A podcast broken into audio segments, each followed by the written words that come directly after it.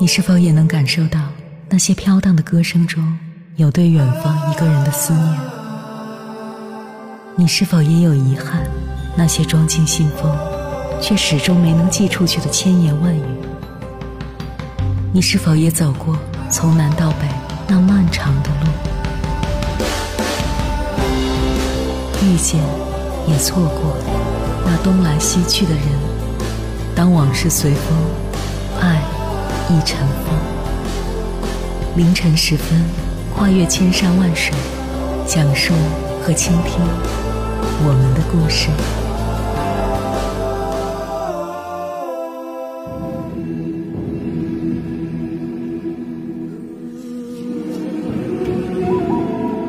欢迎回来，各位夜行者，这里是正在直播的中国交通广播，千山万水只为你，深夜不孤单。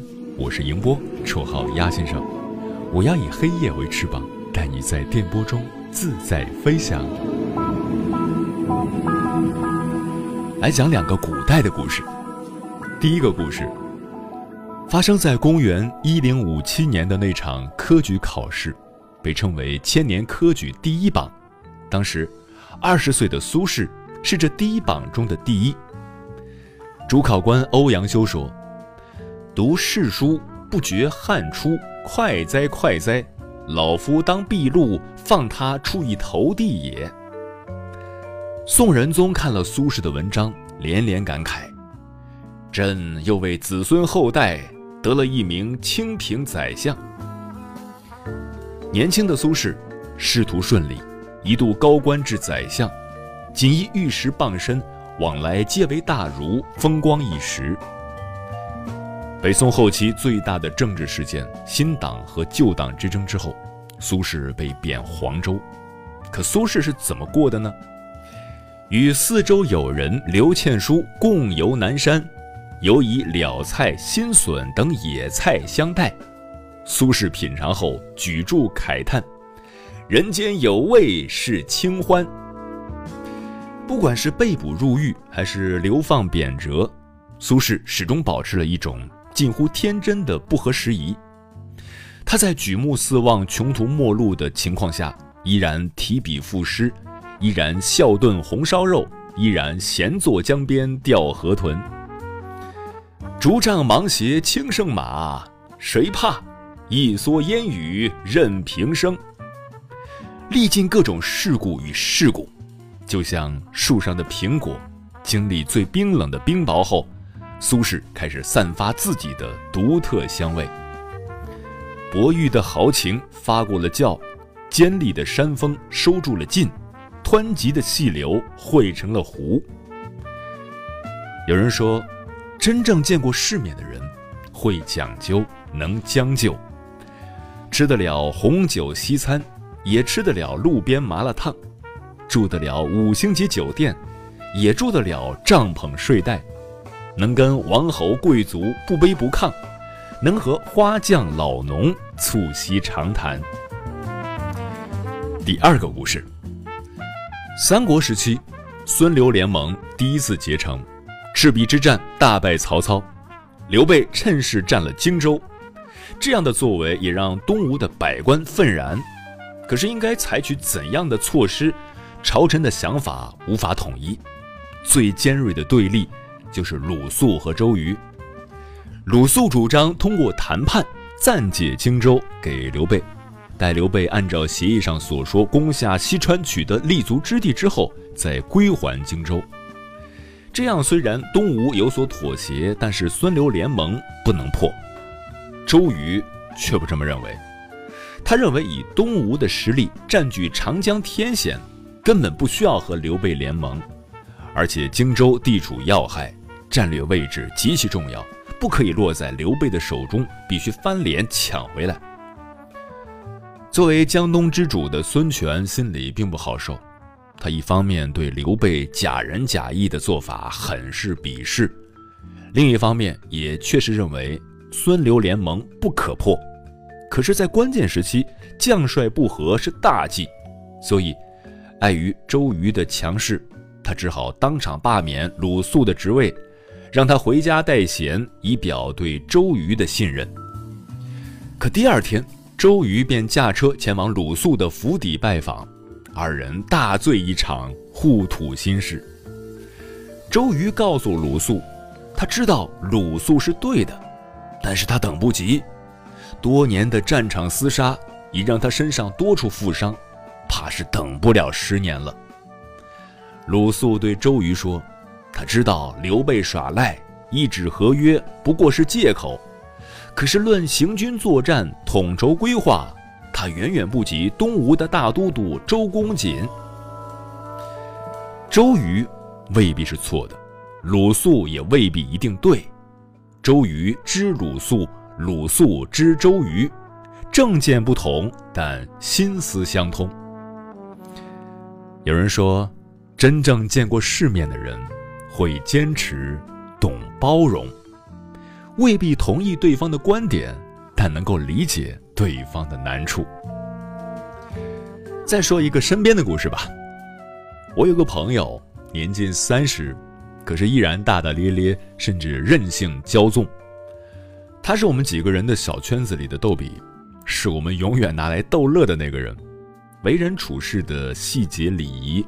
求人办事的各类潜规则，他似乎压根儿就不在乎，甚至不懂。这样的一个年轻人，似乎怎么也跟人们心目中成熟稳重、会办事儿的人联系到一起。直到一次意外，我们共同的一位朋友，他的父亲出了车祸，进了医院的急救室。得知消息的我们陆续赶来，我们除了安慰朋友的情绪之外，似乎也帮不上什么忙。只有他，在医院进进出出，帮忙置办各种手续和事项。看上去他好像经常来医院似的。他询问医生情况，平静不急躁，给朋友解释病情可能出现的状况。第一笔手术费用是他垫付的。那一刻，他办事非常有条理，沉着而冷静，跟平时完全不像一个人。朋友的父亲最终有惊无险，他又帮着对交通事故责任划分进行分析，对赔款进行计算，还给法院的相关人员送礼交谈，完全不像那个傻头傻脑的任性逗比了。等到我们几个人再出来聚的时候，他却还是那个嘻嘻哈哈、似乎不懂人情世故的任性孩子，看着还是长不大，但是在我们心底，我们知道。关键时刻，他比谁都靠谱。有人说，真正见过世面的人，会放下，敢承担。阳光下像个孩子，风雨里像个大人。综上所述，真正见过世面的人，就是会讲究，能将就，会坚持，懂包容，会放下，敢承担。真正见过世面的人。可以直面生死而毫无畏惧，可以直面得失而不悲不喜，可以直面起落而行云流水，可以油盐酱醋里见到风花雪月，可以在这个薄情的世界里活出深情款款。对此，你赞同吗？接下来跟朋友们分享的文章名字叫《见过世面的人到底有什么区别》，作者刘喜汪。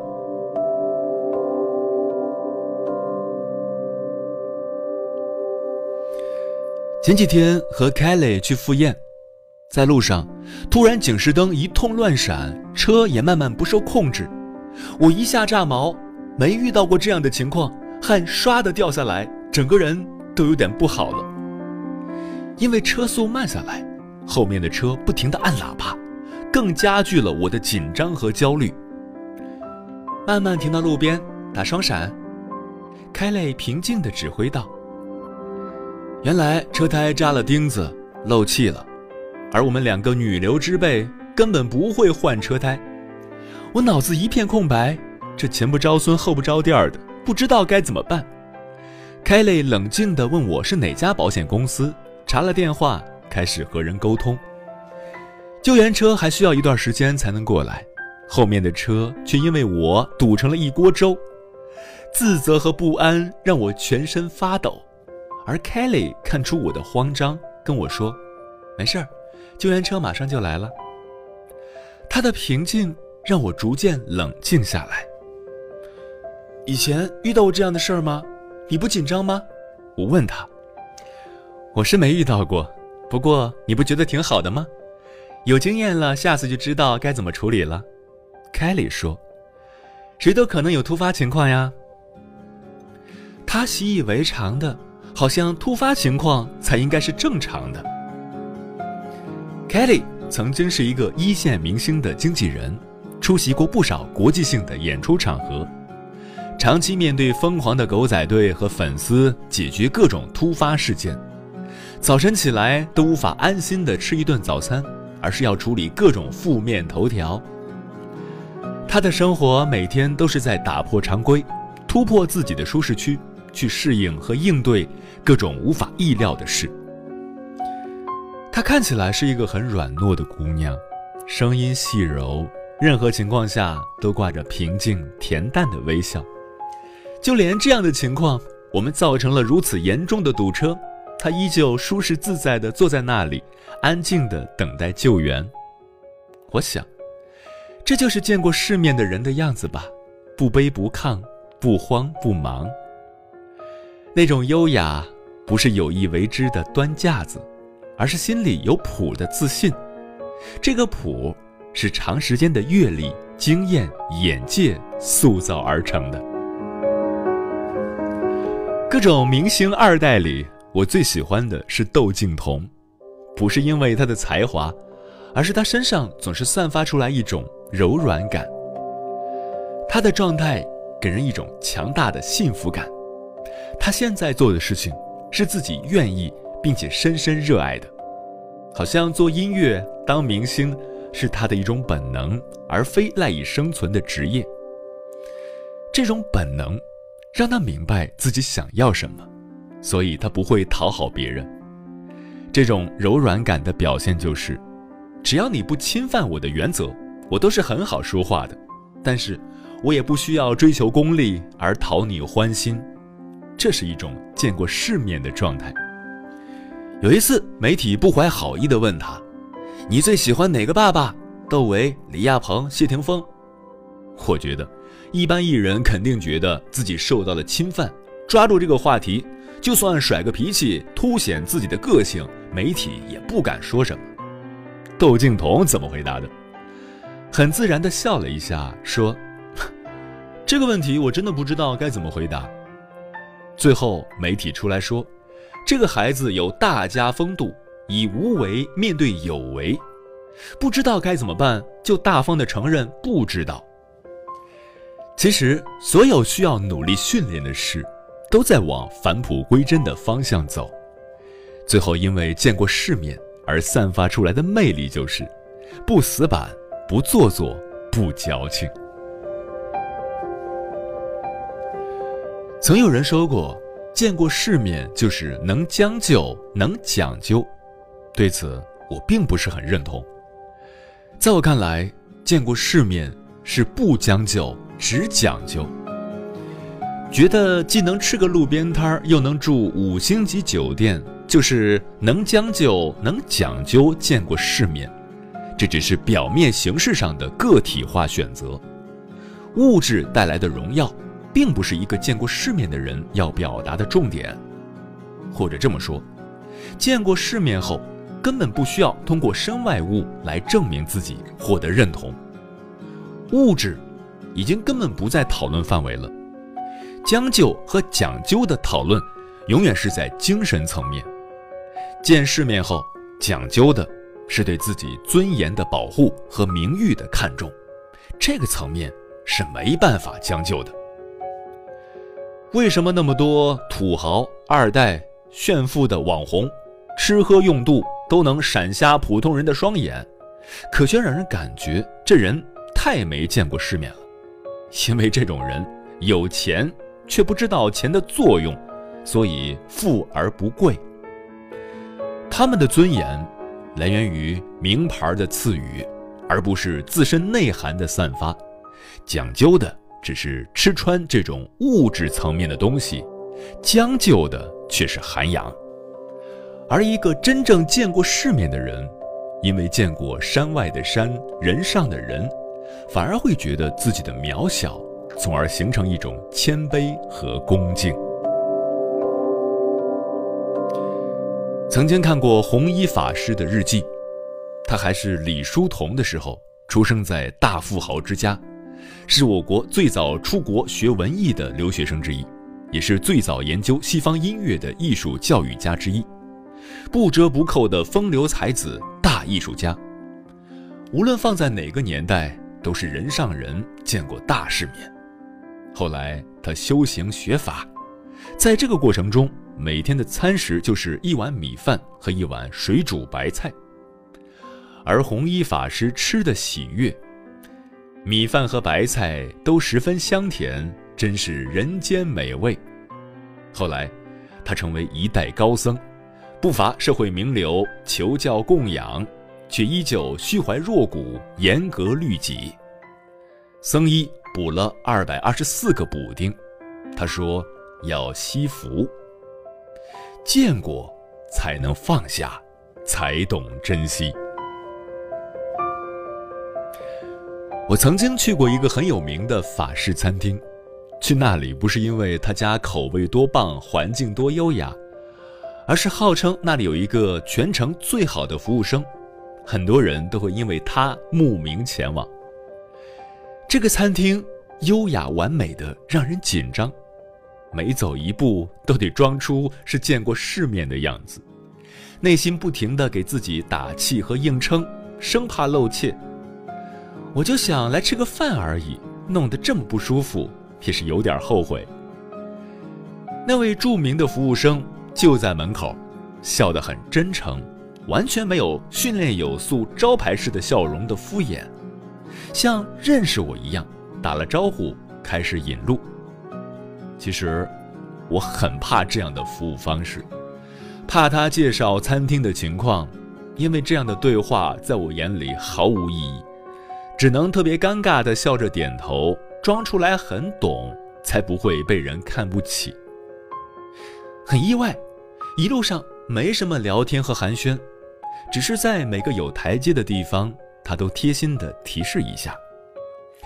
落座时，他绅士的掀起桌布，拉开椅子，让我很容易的坐进去。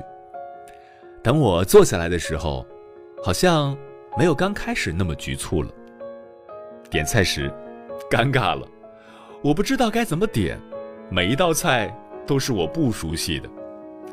而他很正常的用老朋友的口吻向我推荐，作为咱的口味啊，我觉得这种酱汁儿更合口。这款酒还蛮好喝的，很淡，有苹果气味儿，反正我挺喜欢的。我们这儿的面包还挺好吃的。其实如果觉得菜品多，甜品完全不用点。听着他的介绍，我觉得我不是来吃饭的，而是来做客的，而这个服务生就是这里的主人。吃完饭，出门又碰到他，正在门口和其他人在聊天。看我出来，并没有说什么“欢迎下次再来”的话，而是很真诚地笑着点头挥手，并且微微地鞠了个躬。如此克制而接地气的服务，让我实在是不能理解，最好的称号从何而来。后来，我明白过来，他服务过太多高大上的食客。更见过众多如我一般只是来尝尝鲜的普通人，所以他能一眼识破你的目的，理解你会尴尬和不舒服的微妙感受，然后用收放自如和恰到好处的彬彬有礼，让你对他产生无限的依赖和信任。服务生，在很多人眼里是一个很低的职业，但是一个见过世面的服务生。不会觉得自己地位卑微。他见过，所以懂得，服务生才是餐厅的主人，招待好客人，让每个食客来到这里的目的发挥到极致，是他的责任和使命。他用他的专业和眼界，吸引了一批批的回头客，无论对方地位有多高，财富有多多，他让自己和食客成为主宾关系。而不是买卖关系，所以大家平等相待。他为自己赢得了尊重、名气和事业。见过世面，不是说话时的滴水不漏，不是对任何领域都信手拈来，更不是有谈资和经历可以随时拿出来炫耀。见过世面，是对他人的理解宽容，在遇到事情时能够缓解紧张和压迫感，能够不以物喜，不以己悲。见过世面，更是对自己的尊严名誉的不将就。只讲究。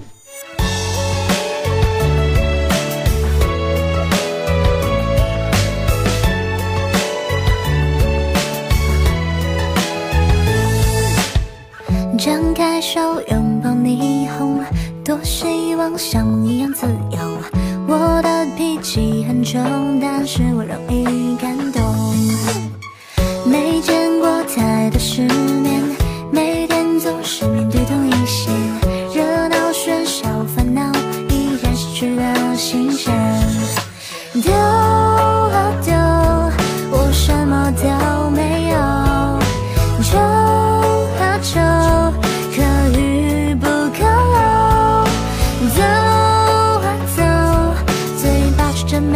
尽头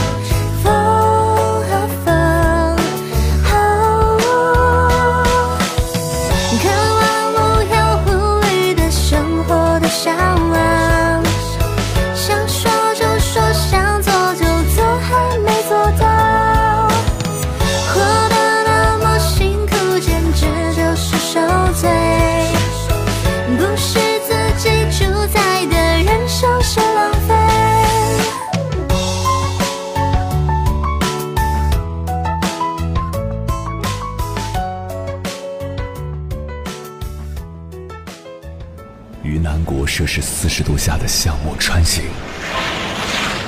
在冰城零下三十度的中央大街漫步，往十里洋场听罢一曲天涯歌女，西出阳关凭黄沙穿金甲，风霜雨雪，四季如歌，不曾倦怠。我翻越高山。无所畏惧水深和火热，只为打破这千山万水的阻隔，与你相遇。我是英波，我在原来的地方等你，不见不散。